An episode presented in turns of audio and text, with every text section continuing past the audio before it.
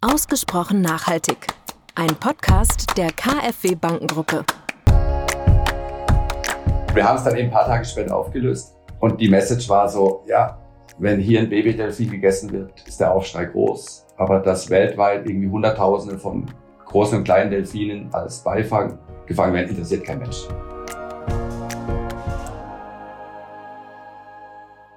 Herzlich willkommen zu einer neuen Folge von Ausgesprochen Nachhaltig, dem KfW-Podcast rund um Nachhaltigkeitsthemen. Wir sprechen in der heutigen Folge mit Jörg Knoll, Gründer von Followfish, Follow Food, über die nachhaltige Erzeugung von Lebensmitteln und die Rolle des Verbrauchers beim Gelingen einer nachhaltigen Wende. Willkommen, Herr Knoll. Schön, dass wir mit Ihnen sprechen können. Guten Tag, vielen Dank. Schön, dass ich sprechen darf und schön, dass Sie einen Podcast über nachhaltige Themen machen. Ja, sehr gerne. Wir sind total froh, dass wir Sie als Gast gewinnen konnten. In der vergangenen Folge haben wir uns mit dem, der Bedeutung von Biodiversität beschäftigt. Und da ist natürlich das Thema Landwirtschaft auch ein sehr zentrales und damit auch Anbau und Erzeugung von Lebensmitteln. Ja, ich starte ganz gerne mal mit einer ersten Frage, bevor ich noch etwas zu Ihrer Person sage, um Sie unseren Hörerinnen und Hörern vorzustellen.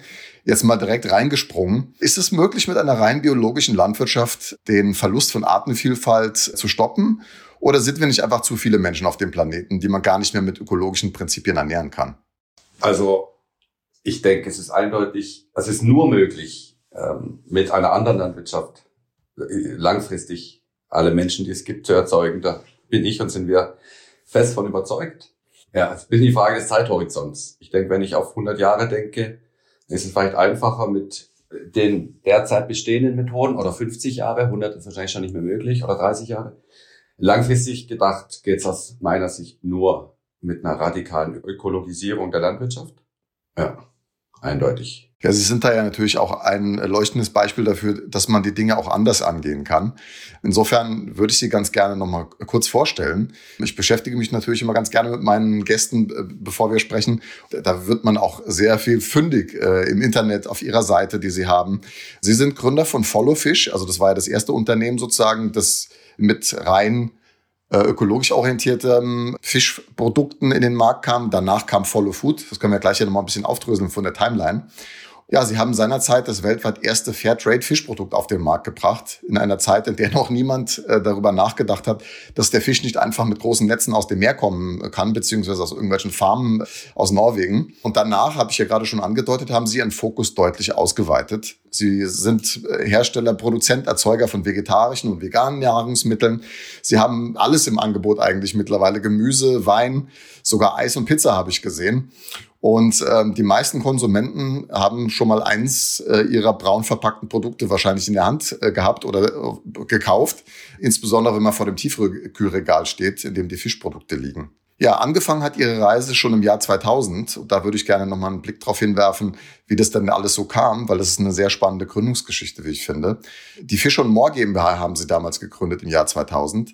Und ich finde ganz interessant ein Statement, das ich auf ihrer Website gefunden habe. Da steht drin, bei ihnen hat sich alles geändert. Und zwar, es war erst ein Bauchgefühl, dann wurde es Gewissheit und schließlich die Triebfeder für ein neues Unternehmen. Wie können wir mit unserer Lebensmittelherstellung nicht so weitermachen wie bisher? Ja, erzählen Sie doch mal, was war denn das Erweckungserlebnis für Followfish? Ja, spannend. Äh, Denkt da, wenn ich Ihnen zuhöre, immer ganz gerne zurück, weil es natürlich auch ein großer Teil meiner Biografie ist. Wir haben, es war so Ende der 90er Jahre, vielleicht um da noch einen Schritt zurückzugehen, äh, hat mein Freund und Geschäftspartner und Mitgründer Harry Butsch und ich haben uns kennengelernt und wir haben Betriebswirtschaft studiert in der HTWG in Konstanz. Mhm. Sehr schöne Universität, ne? Sehr schöne Lage. Ja, ja, schön direkt am Rhein. Richtig, äh, richtig nett. Und waren Pendler. Wir haben auf der anderen Seeseite gewohnt und sind mit der Fähre gefahren und haben uns da irgendwie auf der Fähre kennengelernt und waren beides in der Lage, Mitte 20, dass wir unser Geld fürs Studium und Leben äh, und Feiern verdienen durften oder mussten. Und das hat uns dann so ein bisschen verbunden und wir haben, anfangs hatten wir einfach überlegt, was, wie, wie können wir ein bisschen Kohle verdienen. So, was, was, was gibt's? Ja, außer die Jobs, die wir machen. Ich habe damals tatsächlich geschrieben für eine lokale Zeitung hier, fast im Fließband. Ich glaube, mein Ziel war täglich ein Bericht. Wir wurden damals per, per Zeilen bezahlt. Ja, ja das ja, kenne genau, ich auch noch. Zeilengeld und, das kenne ich auch noch. Und dann bin ich da mit der Kamera. Ah, ja, schön. Ja, es war, war irgendwie gut. Und Harry ist John Fish ausgefahren für einen lokalen Fischhändler nachts. Irgendwie so. Frischfisch, der dann morgens früh da sein musste. Und so haben wir uns kennen und äh, lieben gelernt, also im Sinne von der Freundschaft. Mhm. Das erste Geschäft war, wir haben dann bei in Nacht und Nebel und Schnaps kamen wir die auf die Idee, Fisch aus Russland zu importieren selber und den an deutsche Wiederverkäufer zu verkaufen. Und das war so die Gründungsstory, die dann 2000 tatsächlich das, dazu geführt hat, dass wir eine GmbH gegründet haben. Im Studium noch, war dann wahrscheinlich drittes, viertes Semester so, also ganz am Anfang. Und wir haben dann so ein Importgeschäft aufgebaut und auch ein produzierendes Geschäft. Wir haben dann in Russland Geld investiert, was wir uns hier zu heute unvorstellbaren Zinssätzen, hoch zweistelligen Zinssätzen von Business Angels geliehen haben und haben da eine Fischproduktion auf die Beine gestellt und haben so ein Importgeschäft aufgebaut mit Süßwasserfisch aus Russland. Also Fisch, der nicht aus dem Meer, sondern aus Süßwasser kommt. Insbesondere Zanderfilet war das. Und haben damit Wiederverkäufer beliefert in Deutschland, Frankreich, Schweiz, Österreich. So.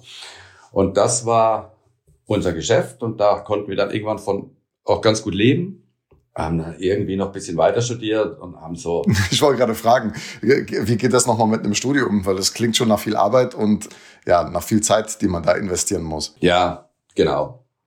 Das war nicht immer zur größten Freude aller Professoren. ich glaube, bei Harry, oder er ist der Meinung, äh, also mein Partner, Geschäftspartner, steht irgendwo in der Personalakte, er darf noch fertig studieren. Er hat sich dann eine Pause die Personalakt gibt sicher nicht mehr, das will er auch nicht tun. Ich habe dann noch irgendwie so äh, fertig studiert, weiß ich nicht mehr. Dann irgendwie paar Jahre später noch die Prüfung gemacht oder so. Mhm. Ja, wir sind dann tatsächlich voll ins Unternehmertum gerutscht und auch Gründer gewesen mit Riesenfreude an den Themen. Und es hat uns einfach riesen Spaß gemacht und macht es uns bis heute. Und wir sind da in die Praxis, von der Theorie sehr schnell in die Praxis gerutscht. Und ja, das war dann so ein Geschäft. Wir haben dann knapp auf 10 Millionen Euro Umsatz dieses Geschäft entwickeln können innerhalb von ein paar Jahren, 2007. Also es war dann schon eine Lebensgrundlage, die mehr war als ein studentisches Projekt. Mhm. So, und dann kam, kam dieses Jahr 2006, 2007, wo wir äh, so diese Sinnfragen, Sinn Anfang unserer, biografisch Anfang der 30er, also wir waren so Anfang 30, wo wir alles hinterfragt haben und wo wir halt sozusagen tiefer rein, aus dieser ersten studentischen Euphorie raus, Unternehmertum zu produzieren, kamen dann so größere Fragen des Lebens, ja, äh, die natürlich auch schon in uns irgendwie geschlummert haben und auch in mir ganz stark. So Fragen, wie sinnvoll ist das, was wir tun für, für unsere Öko, für unsere Welt, ja?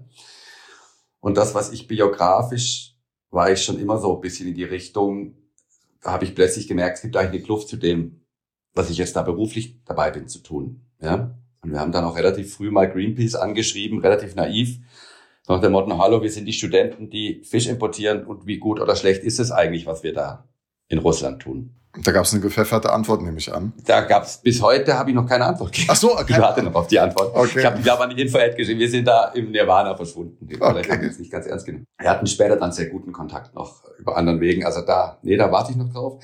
Aber da kamen dann so diese Fragen auf ja, zur Erkenntnis und wir haben, wir haben das dann mit uns umgetragen. So, und haben uns angefangen, damit zu befassen. Was ist Fischerei? Was ist das Problem der Fischerei? Und was gibt für Alternativen vor allem? Mhm. Und kamen dann schon relativ schnell drauf, dass es natürlich auch angestoßen von NGOs, ja, da natürlich schon Themen und auch Antworten gibt. Dass es gibt und, und gab auch damals Fischereien, die es, sage ich mal, aus ökologischer Brille gut gemacht haben und welche dies katastrophal gemacht haben.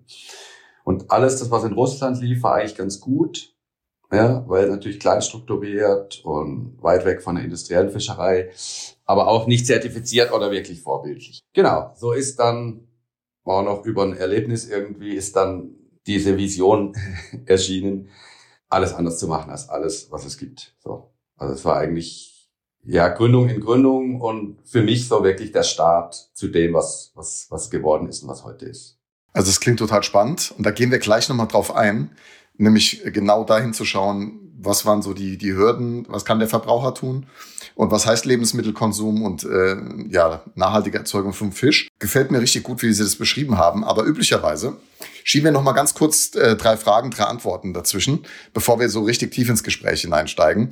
Ich möchte von meinen Gästen immer eine Frage beantwortet haben. Und zwar, Nachhaltigkeit ist für mich. Nicht mehr verbrauchen als nachwächst.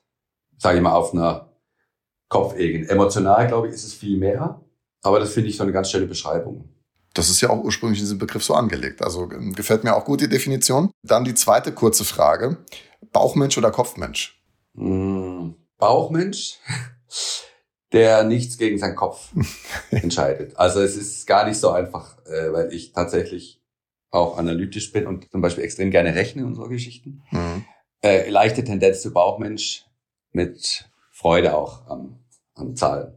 Und der Mensch, der immer mehr lernt, dass es nichts bringt, gegen den Bauch zu entscheiden. Und auch, also kann ich nur von mir sprechen, das ist mir natürlich auch nicht immer gelungen. So konsequent Bauchmensch bin ich nicht. Bisschen so ein Learning für mich auch aus den letzten 40 plus Jahren, dass es keinen Sinn macht und da auch Antenne zu kriegen für, für meinen Bauch. Für den Bauch, ja. Das ist eine sehr vernünftige äh, und, äh, wie soll ich sagen, achtsame Haltung, äh, sich selbst gegenüber da auch mal hinzuhören, was der Bauch so meint. Und letzte Frage, die muss man Ihnen natürlich in dem Kontext stellen, Fisch oder Fleisch? Wenn ich jetzt Fleisch sagen würde, würden Sie ausschalten, gell? Nö, würde ich nicht ausschalten. Äh, Sie, Sie zeigen ja, dass Sie nach, nachhaltig produzieren. Insofern, äh, eine Welt ohne Fleischkonsum kann ich mir auch nicht vorstellen, ehrlich gesagt. Ja, stimmt. Wobei wir uns aktiv dagegen entschieden haben, Fleisch zu vermarkten. Auch nicht in Bioqualität. Weil das, glaube ich, da gibt's einfach schon genug und so. Also eindeutig Fisch und immer mehr auch Veggie. Also einer meiner Söhne, zwei Söhne, ist seit fünf Jahren Vegetarier mit seinem halben Fußballverein zusammen. Im halben Fußballverein, das ist ja lustig. Und konsequent und Sturm, ja, ja, die sind alle Vegetarier geworden. Finde ich extrem genial. Und ich habe da auch nehme ein größeres Herz für, für Leute, die sich vegetarisch oder vegan ernähren. Und ich selber, also wir essen hier gemischt und dann auch deutlich lieber Fisch. Ja, Sie sind ja direkt an der Quelle und dann werfen wir da gerade noch mal einen Blick äh, drauf. Sie sprechen jetzt nämlich an, dass Sie gerne Fisch essen und im Vorgespräch hatten Sie mir noch mal gesagt, und das hatte ich selber gar nicht so auf dem Schirm, dass als Sie Ihr Geschäftsmodell neu ausgerichtet haben, dass da sehr viel Skepsis Ihnen entgegenschlug nach dem Motto, ja, wir kauften euer Produkt, ist doch niemand bereit für Fisch mehr zu zahlen, auch wenn er dann nachhaltig äh, produziert ist oder fair äh, gehandelt wird. Und Sie haben ja schon gesagt, dass Sie BWL-Studium hinter sich haben und da lernt man ja immer den Homo economicus äh, kennen. Warum waren Sie von dem wirtschaftlichen Erfolg Ihrer Neuausrichtung trotzdem überzeugt? Ja, hier sind wir, glaube ich, wieder beim Bauch, doch beim Bauchmensch. Also erstmal, die Skepsis, die war tatsächlich riesig, weil wir haben Produkte verkauft, die allein deswegen teurer waren, weil sie ja, einen ethischen Mehrwert hatten. Ja, also aus einer nachhaltigen Fischerei kommen. Und das war erstmal in so klassisch betriebswirtschaftlichen Angebot-Nachfragesystemen gar nicht so abbildbar. Ja, Angebot-Nachfrage. Da hat ganz vielen Menschen hat da anfangs, kann man sich heute gar nicht mehr so vorstellen, aber der Glaube gefehlt, dass es Menschen gibt da draußen, die, die für diesen Mehrwert auch bereit sind zu bezahlen. Ja, weil der gut gefangene Fisch schmeckt jetzt nicht per se erstmal nur deswegen besser, weil er besser gefangen ist. Ja, das ist glücklicherweise oft als Nebeneffekt noch so. Können wir vielleicht noch irgendwann drauf kommen. Aber das ist per se nicht so. Das heißt, ich habe ein vielleicht auf den ersten Blick qualitativ erstmal identisches Produkt deutlich teurer, weil es ethisch eine ganz andere Geschichte hat. So. Und wir waren von Anfang an fest überzeugt, dass es da natürlich einen Markt gibt, weil wir glauben oder wir sicher waren, dass wir da was anbieten und ansprechen, was die Menschen begeistern wird. Ja? Und die Gegenthese und die Kritik oder die Skepsis, die war darin begründet, dass Menschen gesagt, äh, sagen würden, ja, ihr werdet, viele Menschen finden es gut finden, aber es die werden es nicht monetarisieren wollen. Also die werden nicht dafür bezahlen. Ja, gibt keinen Markt. Wir haben es anders gesehen und natürlich gab es auch Mitstreiterinnen, Mitstreiter, die das ähnlich wie wir gesehen haben, aber wir waren da schon irgendwie erstmal alleine auf weiter Flur und haben trotzdem fest daran geglaubt, weil für uns war es einfach logisch, auch aus, gerade aus einer betriebswirtschaftlichen Sicht, weil wir haben auch mit ganz vielen Menschen gesprochen und wir haben gemerkt, dass, ich sag mal, dieser, dieser Wunsch nach ja, nach einer heilen Welt oder nach einer gesunden Welt und nach, nach einer schönen Natur und nach einer enkeltauglichen Welt und nach einer Welt, die morgen auch noch schön ist und so nach grünen Wiesen und irgendwie alles ist gut. Das hat sich so durchgezogen. Also das ist in wirklich, ja, eigentlich in jedem Menschen verankert aus unserer Sicht. Und dass daraus dann, wenn wir ein entsprechendes Angebot äh, bilden würden, auch ein Markt entsteht, das wussten wir aus Betriebswirtschaftslehre Semester 1, Angebot Nachfrage. Das war so unser, unsere These und unsere Wette dann auch. Und genau. Genau, das war eine Wette auf Verbraucherverhalten. Äh, genau.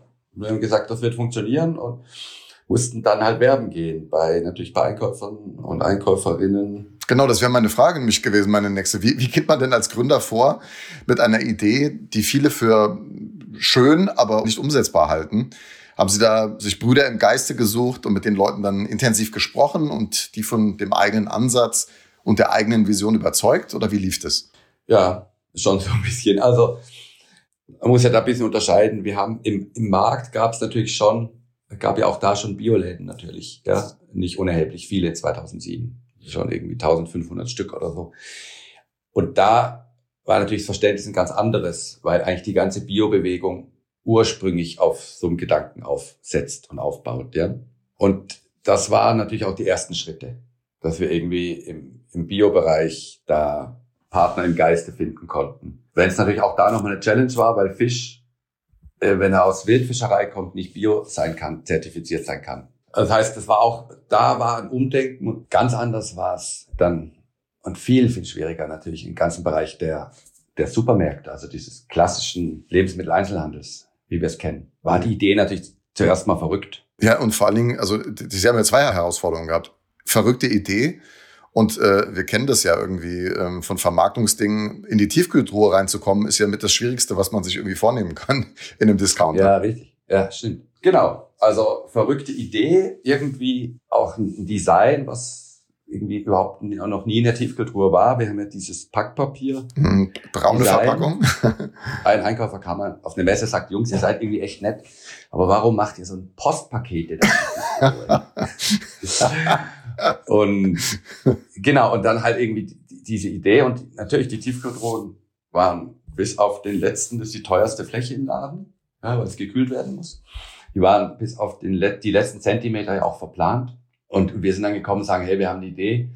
Wir haben Produkte, die sind zwar teurer wie das, was ihr habt, aber die gehen ein riesen, riesen großes Thema unserer Zeit an, nämlich Überfischung. Und wir haben hier sozusagen eine Markenverbraucherlösung, unabhängig jetzt von politischen Lösungen, die es gibt, an die wir ganz fest glauben. Und wir möchten euch bitten, das zu probieren und gebt uns bitte ein bisschen Platz. Und wir sind fest davon überzeugt, dass die Produkte auch gekauft werden. So sind wir dann losgezogen. Und ja, natürlich super schwierig. Aber was war denn so der Knackpunkt? Irgendwo, es gab doch bestimmt das eine Gespräch oder den, den, den einen Dominostein, der gefallen ist, der, wo sie wussten, ja, jetzt, jetzt geht's. So ein paar Knackpunkte. Also wir haben dann einfach bei einem großen Einzelhändler hatten wir, sind wir auf einen Einkäufer getroffen, dessen Name ich jetzt nicht sage, wobei ich es gerne tun würde, weil ich da das sehr positiv in Erinnerung habe. Es war ein junger Einkäufer, der hat, ja, der fand das cool. Der war zwar selber, glaube ich, jetzt gar nicht so unbedingt vielleicht auf der Ökoschiene oder so, aber der hat das irgendwie verstanden und der fand das, fand das gut und hat gesagt, komm, ich find's genial, ich gebe euch irgendwie mal 250 Märkte, probiert's. So, und da gab's ein, zwei, drei, vier, die sich das einfach getraut haben. Und das haben wir dann gefeiert und haben dann da unsere Produkte geliefert und saßen dann da mehr oder weniger am Faxgerät und haben gewartet, ob dann irgendwann nachbestellt wird, weil das ja ein Indikator gewesen wäre dafür, das ob die Produkte dann nur liegen ja. oder ob sie genau genommen wird. Und dann kamen halt sozusagen die Bestellungen und die Feedbacks der Verbraucherinnen. Und ja, das, das war dann für uns so der, die große Bestätigung, dass es dann auch gekauft wird. Jetzt nicht in jedem Supermarkt vom ersten Tag an wie äh, warme Semmeln, mhm. das auch nicht, aber mehr und mehr und mehr und wachsend. Und um kurz nach heute zu springen, jetzt haben wir 2021, 14 Jahre her, und jedes, jedes Jahr immer mehr. Also das ist so schon rückblickend, dass wir sagen, ja, natürlich, es war ja auch so zwingend und es ist irgendwie aufgegangen. Es hat funktioniert. Sie haben den richtigen Moment dann auch immer einfacher. Ja. Weil dann immer mehr verstehen, dass es, wenn es der macht, es funktioniert, da will ich auch mitmachen. Und dann ist ja die letzten Jahre auch ganz viel passiert im mhm. Thema Bewusstsein. Da, da würde ich gerne nochmal anschließen an das, an das äh, Bewusstsein der Menschen. Sie sind ja dann ja ein ganz kleiner Fisch gewesen in dem ganzen Markt, um das Bild mal zu benutzen. Und wenn man quasi jemand ist, der mit einer neuen Idee kommt, mit einem anderen Produkt, einem anderen Ansatz, dann hat man ja nicht die großen Marketingbudgets wie jetzt die großen Konzerne, sage ich mal. Und dann hat man ja so ein bisschen, ja, muss man meistens schrille Marketingkampagnen fahren, um Aufmerksamkeit für sich zu erregen. Wie sind Sie denn da vorgegangen? Das würde mich nochmal interessieren. Komischerweise habe ich dieses Bild von den Zigarettenpackungen im Kopf, äh, auf denen diese schlimmen Bilder sind. Man hätte ja auch äh, solche Überfischungsbilder auf Packungen auch drauf machen können. Jetzt gut, jetzt ist es ein Produkt, was man essen möchte, dann ist das wahrscheinlich nicht so angebracht. Aber wie sind Sie vorgegangen, also äh, um da eine Verbreitung zu finden, eine Aufmerksamkeit zu schaffen? Ja, das ist auch eigentlich die größte Challenge gewesen von Anfang an. Ja, also wir sind heute noch ein kleiner Fisch und es ist heute noch eine Herausforderung, weil wir beschäftigen uns immer mal wieder mit der Frage, vielleicht auch mal groß ins Fernsehen zu gehen oder so. Und es ist dann immer wieder die Erkenntnis, wenn du da nicht fünf, besser zehn Millionen in die Hand nimmst, allein für die Verbreitung, kriegt nachher auch niemand mit, was du mhm. tust.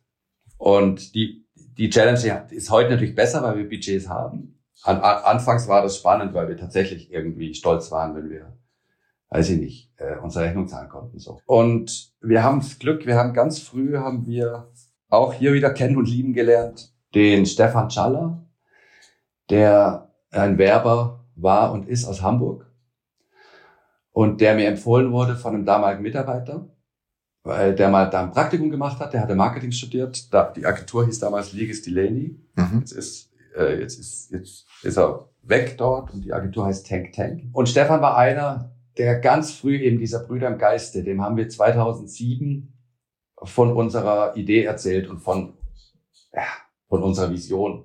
Und wir waren halt auch so Menschen, die sich so begeistert haben für Dinge. Also mhm. wir sind dann da nach Hamburg gefahren und haben halt im Auto irgendwie neun Stunden nur geträumt. Ja, über, über das, was wir machen können. Hatten aber noch kein Produkt und, und keinen Markennamen und nichts. Also das war halt so unser Spirit damals mit Benner bin ich damals hochgefahren, Benjamin, der jetzt nicht mehr da ist, der auch ganz wichtig war in diesen Zeiten. So, und mit dieser Vision haben wir dann Stefan kennengelernt in Hamburg in so einer großen, stylischen, coolen äh, Agentur irgendwie, dreistöckig, ich weiß nicht, 50 bis 100 Mitarbeiter irgendwie. Ja, halt irgendwie Audi-Werbung und cool alles und riesengeile Besprechungstische und wir kamen da vom Bodensee hoch. Und wir haben dann einfach unsere Begeisterung auf den Tisch gehauen ihm gegenüber. Sagen, hey, lass uns das irgendwie, diese Idee Fische zu vermarkten, die 100% nachhaltig ja, und ökologisch weggefangen sind, das wird einschlagen. Wir werden da irgendwie so die Welt verändern. Und der Stefan hat, hat dann halt dieses Funkeln gekriegt, was, was wir auch haben, und hat dann über den Tisch gesagt, Jungs, ich mach mit und ihr zahlt uns dann so ungefähr, wenn es läuft. Ja? Und, und dann haben wir gemeinsam, damit war natürlich dieses Budgetproblem noch nicht per se gelöst. Aber wir hatten jemanden im Boot, der sich wirklich gut auskennt. Der Know-how, das, das ist ja, das ist ja das Wichtigste, ne? Das ist super. Und dann haben wir ganz viel Vertrauensvorschuss in ihm gegeben und auch so gelernt, dass es auch so ein Urwunsch ist in der Marketing-Szene, dass äh, Kreativität Platz haben darf, ja. Mhm. Und so, und dann haben wir gesagt, ja, passt voll zu uns und lass uns doch über, mit der Kraft der Idee versuchen, unsere Vision in die Welt zu bringen und haben dann seitdem in den letzten Jahren und dann auch gleich immer wieder ganz außergewöhnliche Aktionen gemacht. Also eine der großen Aktionen war, glaube ich, 2000 irgendwas. Bin ich schlecht in Jahreszahlen, weil sich bei mir alles vermischt. Aber in den Anfangsjahren haben wir, und es war dann eben deren Idee, haben wir eine Thunfischdose von einem Gitarrenbauer in Hamburg, einem Handwerker da haben wir eine Tonfischdose zu einer Ukulele gebaut und haben einen englischen Musiker gefunden, den Duncan Townsend, ja, Singer-Songwriter, und haben den sozusagen auf Tour geschickt. Das haben große Bands angeschrieben, Kalscha Candela oder Johannes mhm. Oerding. Die gibt's auch noch, die Videos im Netz, muss man eingeben. Und die Kampagne hieß Tuner Tunes. Und wir haben dann auf dieser Dose haben wir dann nachhaltige Songs irgendwie gespielt. Und das war mega cool, weil also, da gibt's Einfach nur weg heißt der Song, glaube ich, von Johannes Oerding. Den gibt's noch im Netz. Das ist ein genial, künstlerisch ein riesen geiler Song. Und da sind dann echt coole Sachen entstanden. Und die Story war halt so ein bisschen eben diese Dose als Symbol der Nachhaltigkeit, Mhm. die dann wiederverwendet wird. Aber auch diese Schönheit, die dann da produziert wird und diese Kunst und Kreativität. Und das war so die erste echt erfolgreiche Kampagne. Da haben wir sogar in Cannes dann noch einen Löwen gekriegt für, so als Werberpreis. Ja, der Wahnsinn, das ist ja. war plötzlich ja. Followfish neben Mercedes in der Kreativ. Und da haben wir dann, so haben wir eigentlich die Marke aufgebaut. Wir haben immer versucht, irgendwie außergewöhnlich coole Sachen zu machen. Vor zwei Jahren, wir haben es mitbekommen, hatten der Inscope 21, ein sehr bekannter Influencer, YouTuber, hat äh, einen großen Brand gemacht, so mit uns, also von uns initiiert. Haben wir einen Babydelfin aus dem, mit einem 3D-Drucker herstellen lassen. Der sah wirklich aus wie ein kleiner, süßer Delfin. Und der Inscope hat sozusagen Ju- eine Story gemacht, wie er diesen Delfin isst. Und es gab einen der größten Shitstorms der letzten Jahre in Kann man Deutschland. sich vorstellen. Also wirklich groß. Wir haben wir hatten Mitarbeiter, das haben wir auch nicht allen erzählt, das muss ja gerne. Die kamen ins Büro und sagen, hey, mir ist schlecht, ich kann nicht frühstücken. Der hat doch echt so ein kranker Influencer ein Babydelfin gegessen. Und wir haben es dann eben ein paar Tage später aufgelöst. Und die Message war so, ja, wenn hier ein Babydelfin gegessen wird, ist der Aufschrei groß. Aber dass weltweit irgendwie Hunderttausende von großen und kleinen Delfinen als Beifang gefangen werden, interessiert kein Mensch.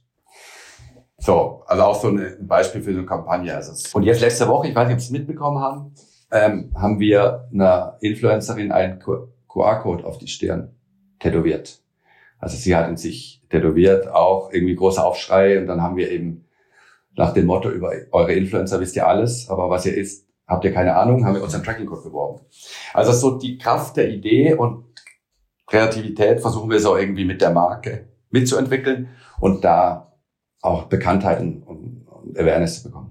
Also es ist, äh, ich glaube, jeder, der hier zuhört, der, der spürt ihr Feuer und ihre, ihre Begeisterung für diese Idee und wie sie das Ganze gemacht haben, wie sie das aufgebaut haben und wie sie halt Mitstreiter gefunden haben, die von dieser Idee entzündet waren. Aber trotzdem ist auch nochmal interessant, äh, ich entnehme ihren Worten, dass man sich auch ein bisschen verändert hat, auch nochmal mit dem Vorgehen, weil jetzt wahrscheinlich auch das gesellschaftliche Klima und äh, das Bewusstsein und auch die, die Awareness, wie man heute so schön sagt, äh, gerade für diese Produktionsbedingungen wesentlich größer ist und man damit halt auch wirklich äh, einen Nerv trifft bei den Leuten. Ich glaube, der Wettbewerb um die Aufmerksamkeit von uns ist immens.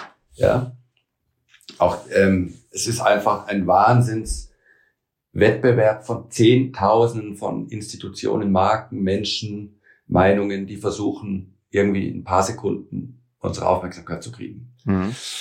Und ich, meine Beobachtung ist, dass eine Folge davon ist, dass auch alles immer lauter wurde. Also wenn wir heute anschauen, was auf Bild.de sozusagen täglich in den Schlagzeilen ist, ich habe es jetzt nicht verglichen mit 2007.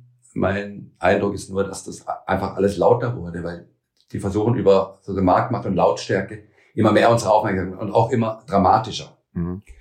Das macht's für alle nicht einfacher und das macht's per se jetzt auch nicht unbedingt einfacher, auf sensible Themen hinzuweisen, die eben, die eigentlich schon fordern, dass man sich damit auch ein bisschen befasst. Ja? Mhm. Und tatsächlich, Sie hatten es ja vorhin kurz gesagt, äh, Horrorbilder und schreckliche. Natürlich wäre die Versuchung bei uns tatsächlich, könnte groß sein zu sagen, ja, wir arbeiten halt auch laut und dramatisch und knallen jetzt Schockinformationen raus, eine nach der anderen. Mhm. Ja. Also so Ja, Bilder gibt's ja genug. nur noch so. 50 Fischereien und, Ja, oder Produktionsbedingungen. Also äh, Produktionsbedingungen und China und schlag mich tot so. naja. Aber diese Versuchung wollten wir so für die Marke, und es passt nicht zu uns, wollten wir eigentlich nie erliegen. Das heißt, wir wollten immer einen anderen Weg suchen. Das ist per se nicht einfacher geworden, eher schwieriger. Mhm. Ja. Auf der einen Seite, auf der anderen Seite stimmt es halt auch, dass einfach die, die sage ich, das gesellschaftliche Bewusstsein viel, viel grüner ist, als es noch vor 15 Jahren war. Was ich persönlich unheimlich gut finde und was uns auch in, also teilweise ungeahnten Rückenwind gibt. Ja Mhm. führt dann in der Konsequenz auch dazu, dass ich glaube, und wir sehen das schon jetzt im Ansatz, dass sozusagen die Vermarktung über Nachhaltigkeit natürlich in den Mainstream kommt. Ja, also dass wir dadurch auch aus einer bisschen aus einer bequemen Nische auch rauskommen, weil jetzt alle äh, mit Nachhaltigkeit werben. Und das fordert uns dann auch wieder im Geschäftsmodell zu sagen, ja, wir wollen aber weitergehen. Also wir, wir wollen Vorreiter bleiben und, und uns weiterentwickeln. So. Also es, ja, es ist so dieser Dreigang vielleicht. Das Aufmerksamkeit zu kriegen wird eher schwieriger. Vor allem, wenn du nicht dramatisch nur laut sein willst. Mhm. Ähm, gesamtgesellschaftliches Bewusstsein wächst, grün. Und drittes ruft auch Mitbewerb und es bleibt, es wird nicht einfacher jetzt für uns, sage ich mal, als Marke. Oder andersrum positiv ausgedrückt, es fordert uns, äh, was uns auch Spaß macht, uns weiterzuentwickeln. Ja. Da würde ich gerne noch mal einen Blick drauf werfen. Gerade dieses Verbraucherverhalten ist ja der zentrale Hebel für alles. Und die Transparenz, die, die heute herrscht, ob es jetzt regulatorisch eingefordert wird, immer stärker, was ja auch eine wirklich gute Entwicklung ist, oder ob sie vom Kunden halt auch eingefordert wird. Jetzt mal ganz äh, einfach gefragt, was kann der Verbraucher, der Kunde, der Konsument, egal wie wir ihn nennen, tun, um seinen Beitrag dazu leisten? Reicht es dann aus, ähm, Follow Fish, Follow Food zu kaufen und dann ist gut? Ja, klar. Sie hatten ja eine einfache Antwort. Ich, ich könnte da sehr ausführlich darauf antworten, was ich jetzt hier nicht tun werde. Vielleicht nur angerissen. Ich, ich bin fest davon überzeugt, dass alles irgendwo den Ursprung in, in unserem Mindset hat, in unserem Bewusstsein. Ja, und es, also Politik dem folgt, Gesellschaft sozusagen in, in Summe dem folgt und auch die Produkte dem folgen. Deswegen bin ich fest davon überzeugt, dass ein ganz großer Schritt ist, dass wir alle bei uns anfangen.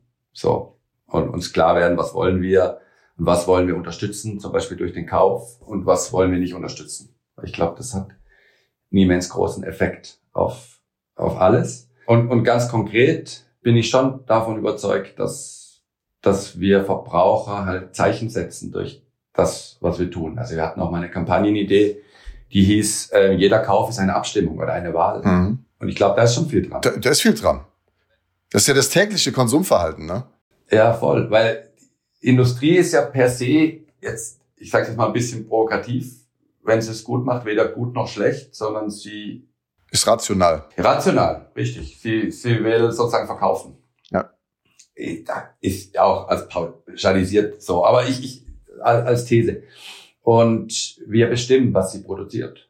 Hm. So, ob wir es wollen oder nicht. Und wenn wir uns in Deutschland alle verabreden würden, einen Monat äh, nur Bio-Lebensmittel zu kaufen, ja, und irgendwie ein System finden würden, die Menschen, die das finanz für die das finanziell schwierig ist, auch äh, zu unterstützen. Hm. So, also das, so, dass es nicht elitär wird. Aber wenn wir das nicht einen Monat machen würden, hätten wir wahrscheinlich die größte Revolution, die man sich irgendwie vorstellen kann.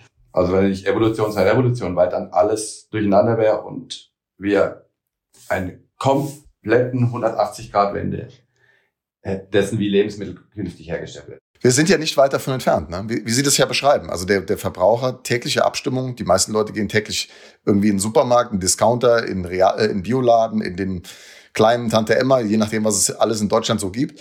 Und jeden Tag haben wir sozusagen einen bewussten Einfluss auf das, auf unsere eigene Gesundheit und auf die Gesundheit des, des Planeten sozusagen. Und das ist das, was mich auch so ein bisschen beschäftigt, weil wir haben ja kein Erkenntnisproblem, sondern wir haben eigentlich noch immer noch ein Umsetzungsproblem. Oder? Ja, ich glaube, wir haben Erkenntnisproblem ist deutlich kleiner.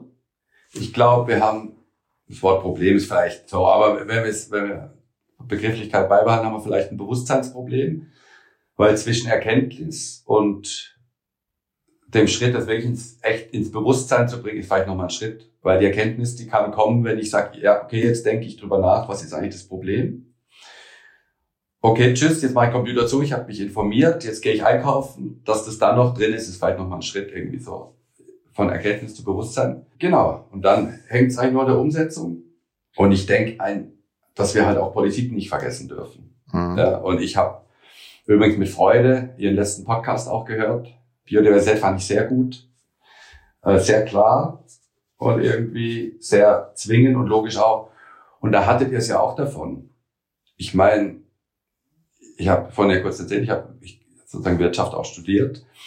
Wir wissen ja heute auf der Erkenntnisseite, dass ein Markt eine Welt nicht regulieren kann und dass sozusagen marktwirtschaftliche Mechanismen nicht dafür sorgen, dass wir langfristig überlebensfähig sind, weil ja, sozusagen die begrenzten Güter wie gesunde Luft oder gute Böden und sauberes Wasser Marktmechanismen nicht regulieren können. Mhm. Ja, weil sie nicht, weil sie nicht begrenzt sind.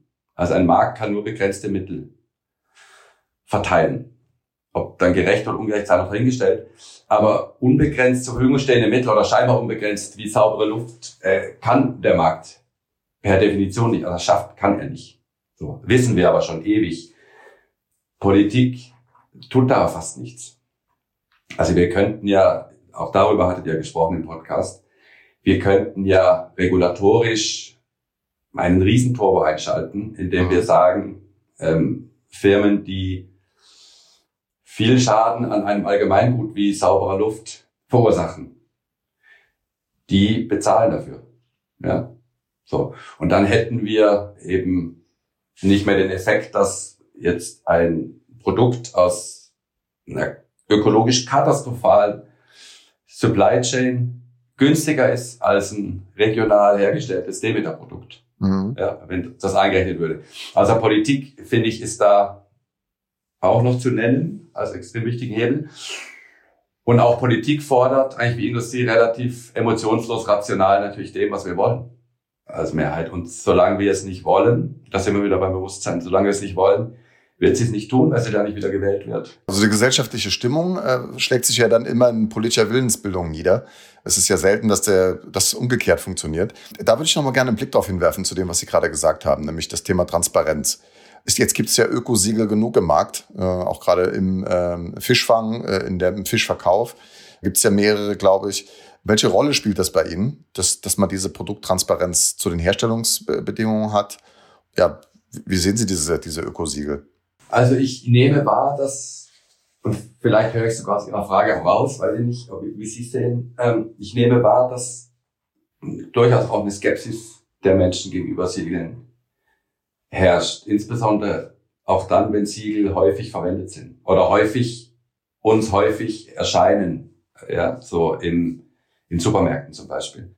Das darf uns aus, aus meiner Sicht nicht dazu verleiten, dass wir dem folgen und sagen, verbrauchen ist gut, machen wir es nicht. Wir haben ein Grundsatz, dass alles, was wir verkaufen, als Baseline ein Siegel haben muss, was sozusagen für uns das jeweils stärkste ist. Und das ist im alles, was Landwirtschaftsbereich ist, das ist halt das Biosiegel, absolute Baseline, Mindeststandard. Und in der Fischerei ist es dieses blaue MSC-Siegel, was in Deutschland gefühlt sehr, sehr häufig schon zu sehen ist. Ich weiß nicht, ob Sie es kennen. Doch, sehr häufig, ja klar, kenne ich. Also ich, ich esse auch sehr gerne Fisch und äh, stehe auch oft vorm Tiefkühlregal. Vor ihren Produkten greife ich gerne zu. Den Werbeblock kann ich gerne machen, weil es mir extrem wichtig ist, dass nicht irgendein, ich sage sag jetzt mal ganz bewusst, irgendein Dreck aus äh, Südostasien äh, zu kaufen. Deswegen esse ich schon auch gar keine Garnelen mehr und solche Geschichten. Nee, also mir geht es auch so. Mir ist das schon bewusst. Genau, und dann gibt es eben diese, gerade dieses MSC-Siegel spannend, weil wir haben weltweit, haben wir, glaube ich, jetzt 12 Prozent der Fischereien äh, haben sich sozusagen dieses Siegel verdient. Mhm. Ja, also die, die tragen dieses Siegel. Und in Deutschland ist es gefühlt viel mehr und viele Menschen denken, ah, das, das gibt's ja jetzt sogar einen Discounter, so, das kann nichts taugen. Also Siegel lohnt sich hinzuschauen, weil so, wenn es der Staat nicht macht, sind, sind Siegel eigentlich die einzige, sagen wir, unternehmensunabhängige Möglichkeit, dass gewisse Standards verwendet werden, also mhm. aus Verbraucherbrille wir wurden auch schon als Siegel. Es gab schon irgendwie Boulevard, die haben Siegelvergleich gemacht, da war Followfish als Siegel dabei und so. Mhm. Da haben wir uns dann auch ausschnitt hingehört, ganz lustig, aber wir sind ja kein Siegel, wir sind am Ende des Tages eine Brand. Und wir haben so in Baseline haben wir das sozusagen festgelegt auch, dass eben diese erwähnten Siegel Mindeststandard sind. Ja. Um einfach, ja, um einfach auch Vorbild zu sein, weil wir würden es uns zwar zutrauen, aber eigentlich finden wir nicht, dass Marken die sind, die wirklich ihre eigenen Standards machen, sondern das sollte schon eine Third Party machen. Mhm.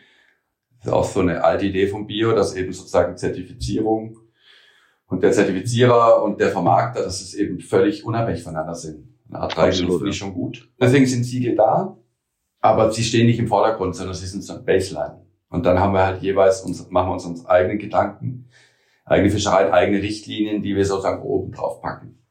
Weil halt die Siegel, es gibt halt in der Fischerei und auch im Landwirtschaftsbereich jetzt nicht die Siegel, wo wir sagen, das ist, da ist das Ende schon erreicht, besser mhm. geht's nicht. So. Und solange es das nicht gibt, haben wir da noch eigene, eigene Richtlinien oben drauf. Mhm. Ja, das ist natürlich ein spannendes Feld. Also inwiefern bedarf es der staatlichen Anreize und, und Vorgaben, äh, Standards in den Markt zu bringen und wie, wie sehr nimmt das die Privatwirtschaft dann selbst auf und wie Sie ja sagen, schraubt das Ambitionsniveau immer höher, weil man ja dadurch auch wieder ein Distinktionsmerkmal im Markt haben möchte und sagt hier, wir schauen noch genauer hin, wir haben noch höhere Standards, nach denen wir arbeiten. Und da würde ich gerne nochmal einen Blick auf das Thema Landwirtschaft werfen. Sie haben das ja auch gerade schon nochmal angesprochen und das finde ich eigentlich äh, ganz spannend, weil das, was in der Landwirtschaft passiert, ist ja sehr, sehr zentral für diese ähm, nachhaltige Entwicklung, die wir, die wir uns alle wünschen. Weil da geht es ja einmal um CO2-Emissionen. Also Landwirtschaft ist einer der größten Emissionssektoren äh, bei CO2. Aber auch durch die Anbaumethoden, die großen Ackerflächen, die Monokulturen, die Nitratbelastung im Boden. Gleichzeitig erleben wir auch ein, ein Subventionssystem auf, auf europäischer Ebene, das immer wieder in der Kritik steht. Da sind so viele Dinge, wo, wo man den Blick drauf äh, werfen müsste oder muss oder tut. Und da ist so die Frage irgendwie, auch gerade mit Blick auf immer weniger Landwirte in Deutschland, gibt es da aus Ihrer Sicht überhaupt noch eine Hoffnung, äh, dass, dass das mal einen, einen Zustand erreicht, wo wir sagen, ja, das ist im Einklang mit all dem, was wir uns wünschen? Ja, also Hoff Hoffnung, glaube ich, schon. Ich, ich nehme es ähnlich wahr. Ich glaube, ich glaube, dass das Thema Landwirtschaft extrem kompliziert ist, weil wir haben historisch auch gesehen, Zehntausende, Hunderttausende Landwirtinnen, Landwirte sozusagen um uns herum, die unser Essen machen. Mhm. Und ich glaube, da ist einfach erstmal vonnöten, dass das eine riesen Grundwertschätzung von uns allen verdient. Ja, wir sind darauf angewiesen. Also irgendwo müssen ja unsere... Ja, ja das, ich, ich, ich sage das deswegen, weil ich habe erlebt die letzten Jahre, dass sozusagen Diskussionen über die künftige Aussicht der Landwirtschaft sehr schnell zu Verletzungen und mhm und, und dann als Folge zu Missstimmung und Trennung und Aufstand auch von vielen Landwirten führt. Weil es ist, ist aus meiner Sicht ein ganz sensibles Thema, weil da einfach ganz viele Familien und Landwirte halt in einen Weg auch getrieben wurden, mhm. wo jetzt sozusagen wir alle erkennen, dass das eine Sackgasse ist. Und dieser Erkenntnisprozess ist wahnsinnig schmerzhaft, wenn du in der so und so vielen Generation dein Bestes gibst, wirklich ja. mit Handarbeit und wirklich teilweise sich wahrscheinlich die Eltern und Großeltern fast totgearbeitet haben, weil das halt extrem anstrengend ist im Vergleich zu dem, wir beide sitzen jetzt hier gerade wahrscheinlich an unseren schönen Schreibtischen genau. Kaffee. Genau. Und das ist erstmal, glaube ich, macht es erstmal schon grundkompliziert. Nichtsdestotrotz ist es, glaube ich, wirklich so auf Erkenntnisseite, dass und wir sind da ganz fest davon überzeugt, dass es eine, ein Umschwenken braucht, weil so wie wir Landwirtschaft auch als Gesellschaft, sage ich jetzt mal, das will ich Ihnen gar nicht Landwirt lassen, betrieben haben, ist es, wenn wir es linear weiterdenken, ist es eine Sackgasse. Und mich erinnert das ganz stark an dieses Fischereithema 2007. Wir hatten damals, als wir die Marke gegründet haben, hatten wir eine Studie ausgegraben. Oder ich glaube in der Geo oder so gelesen. Äh, die gibt's die Studie groß angelegte Studie, die hat gesagt, wenn wir es linear so weiterfischen, wie wir es im Moment tun, haben wir in 45 Jahren keinen Fisch mehr zur Verfügung. Ja. Mhm.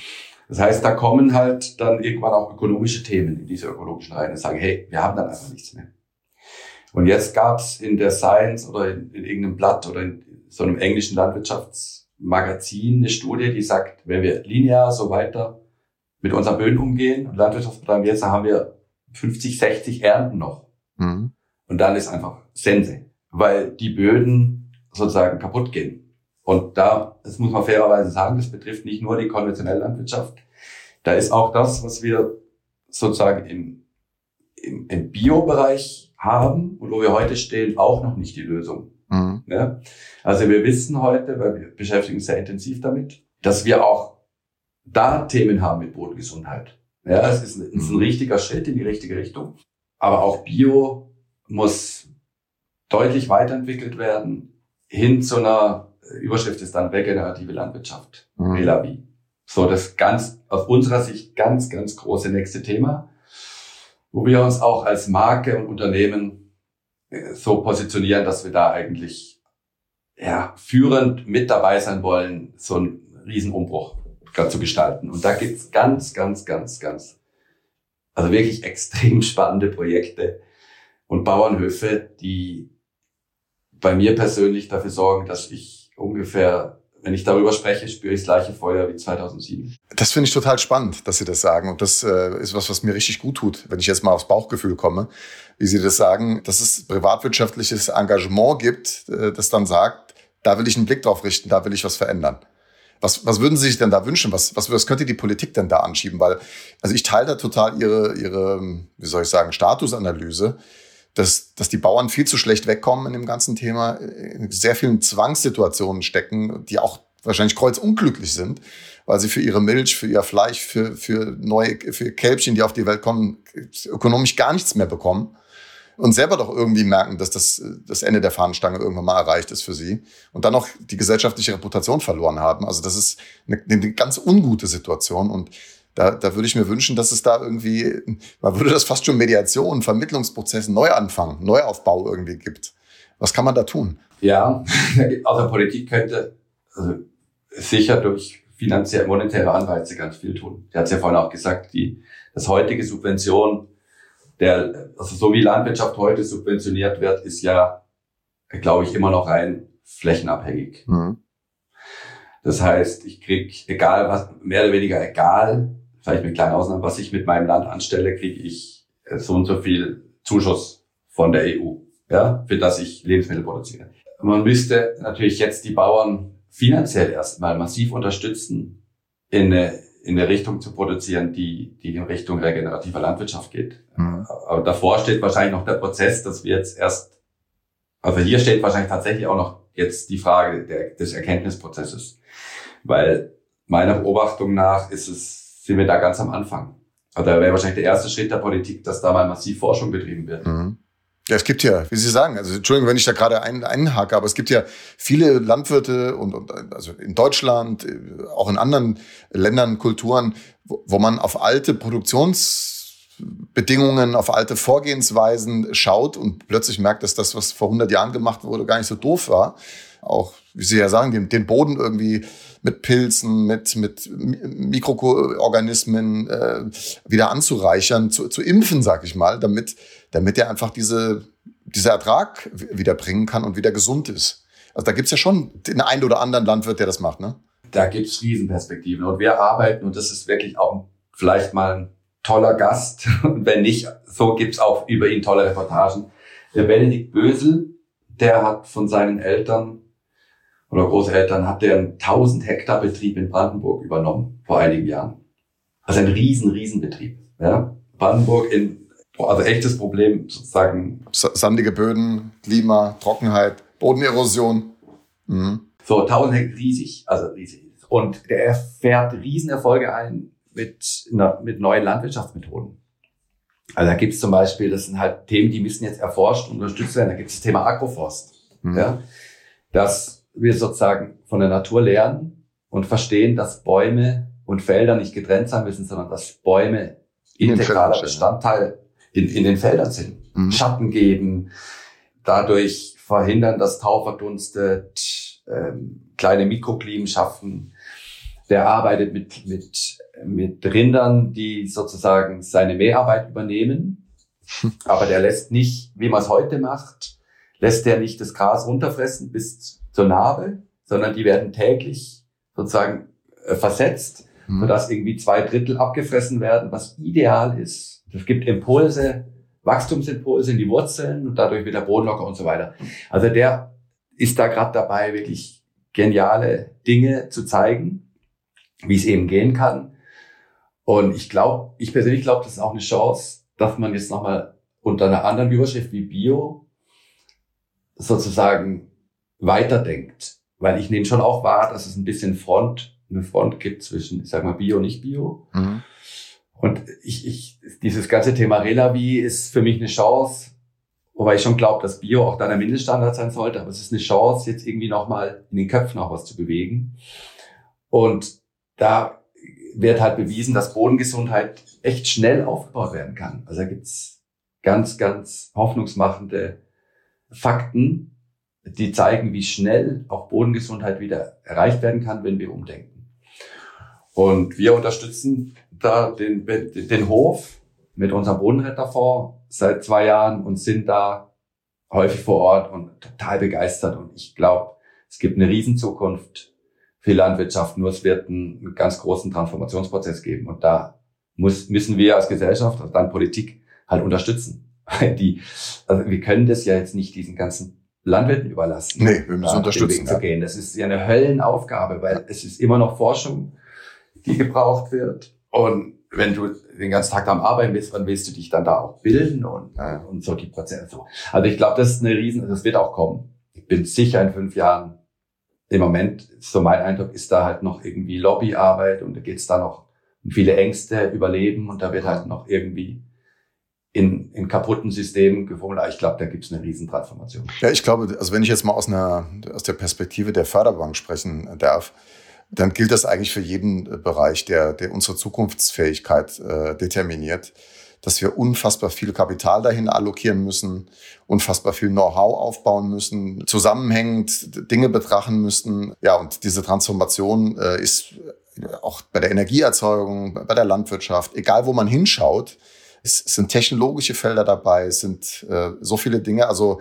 äh, kann ich total nachvollziehen, was Sie sagen. Da muss es bestimmt auch ja, viel Kapital dahin gehen, damit wir genau die richtigen Erkenntnisse gewinnen, damit wir auch die richtigen Technologien hinbekommen. Wenn ich jetzt mal, sage ich mal, mit, mit das, was Sie beschrieben haben, die Produktionsverfahren und die Dinge auch mal unter Technologie packen. Ne? Also eine Kuh, die nur zwei Drittel abfrisst, ist ja dann auch nicht, nicht wirklich Technologie, aber ich nenne es mal Naturtechnologie, die man da hat. Und die Natur hat die genialsten Technologien. Ja, wenn man sieht, wie die da irgendwie in sieben Stockwerken, also von großen Bäumen, kleinere Bäume, Obststräucher, kleiner Sträucher, siebenstöckig sozusagen bewirtschaften.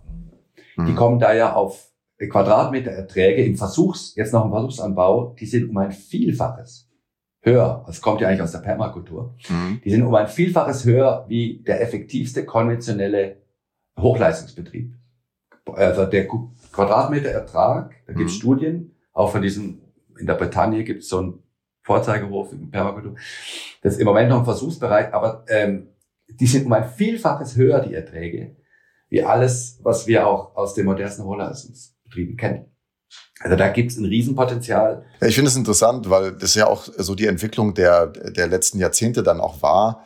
Eine Wirtschaft, die, äh, sagen wir mal, Skaleneffekte heben will, die effizient werden will, die dann diese Artenvielfalt reduziert, auf Monokulturen geht, weil sie sich davon viele Erträge erhofft hat.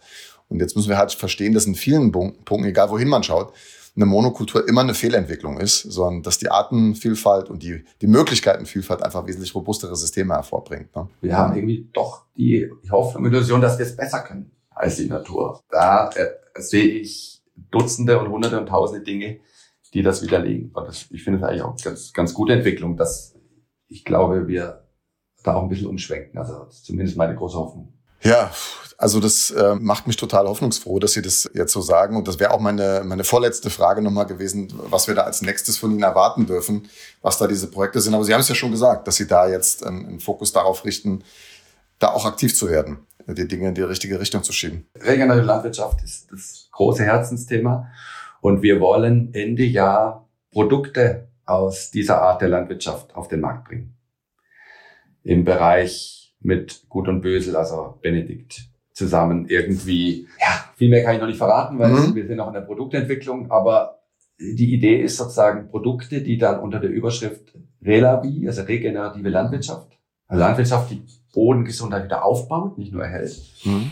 auf den Markt zu bringen und dann irgendwie so in der Vision auch für, für die ganze Ökobewegung die Messlatte nochmal zu überlegen, um da auch einfach vielleicht was mitzuziehen.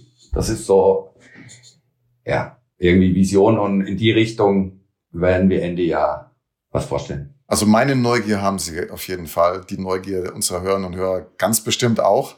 Wir werden mit, mit großem Interesse verfolgen, wie das weitergeht bei Ihnen. Was wir mitnehmen durften, ist ein Menschen, der unfassbar brennt für die Dinge, die, die er sieht, wo, glaube ich, der Bauch schon sehr, sehr stark äh, steuert und die Dinge antreibt. Ja, also das, vielen Dank für dieses tolle Gespräch, hat mich inspiriert, hat, fand ich ganz toll. Und zum Abschluss dann sozusagen die, die letzte Frage, aber die haben Sie fast eigentlich schon beantwortet. Äh, die stellen wir auch immer unseren Gästen. Die Zauberstabfrage, nämlich wenn ich Ihnen den Zauberstab in die Hand gebe und Sie könnten per Handstreich eine Sache verändern oder ein Projekt zum, zum Erfolg bringen, was wäre das? Haben, jetzt danke, jetzt haben Sie mir die Hand gereicht. Dann ähm, gehe ich aufs Projekt und ich nutze den Zauberstab für die große Transformation der Landwirtschaft und ganz viele, ganz tolle Erfolge, die auch zu wirtschaftlichen Erfolgen führen, weil er wird stärker und ganz, ganz vielen Landwirten, Landwirtinnen, Landwirten im Bereich regenerativer Landwirtschaft, dass da irgendwie ein riesengroßer Drive reinkommt die nächsten Jahre. Dafür nutze ich den Zauberstab. Das ist ein schönes Projekt und wir hoffen, dass das auch so kommt. Aber Sie haben ja ganz viel, was Sie daran tun können. Sie sind erfolgreicher Unternehmer, haben die Dinge nachgewiesen, dass Sie es können und Sie brennen dafür. Also nochmal ganz herzlichen Dank für dieses tolle Gespräch und ich wünsche Ihnen alles Gute, sowohl persönlich als auch natürlich beruflich für Ihre weiteren Projekte. Sehr gerne. Ich danke auch und bis bald.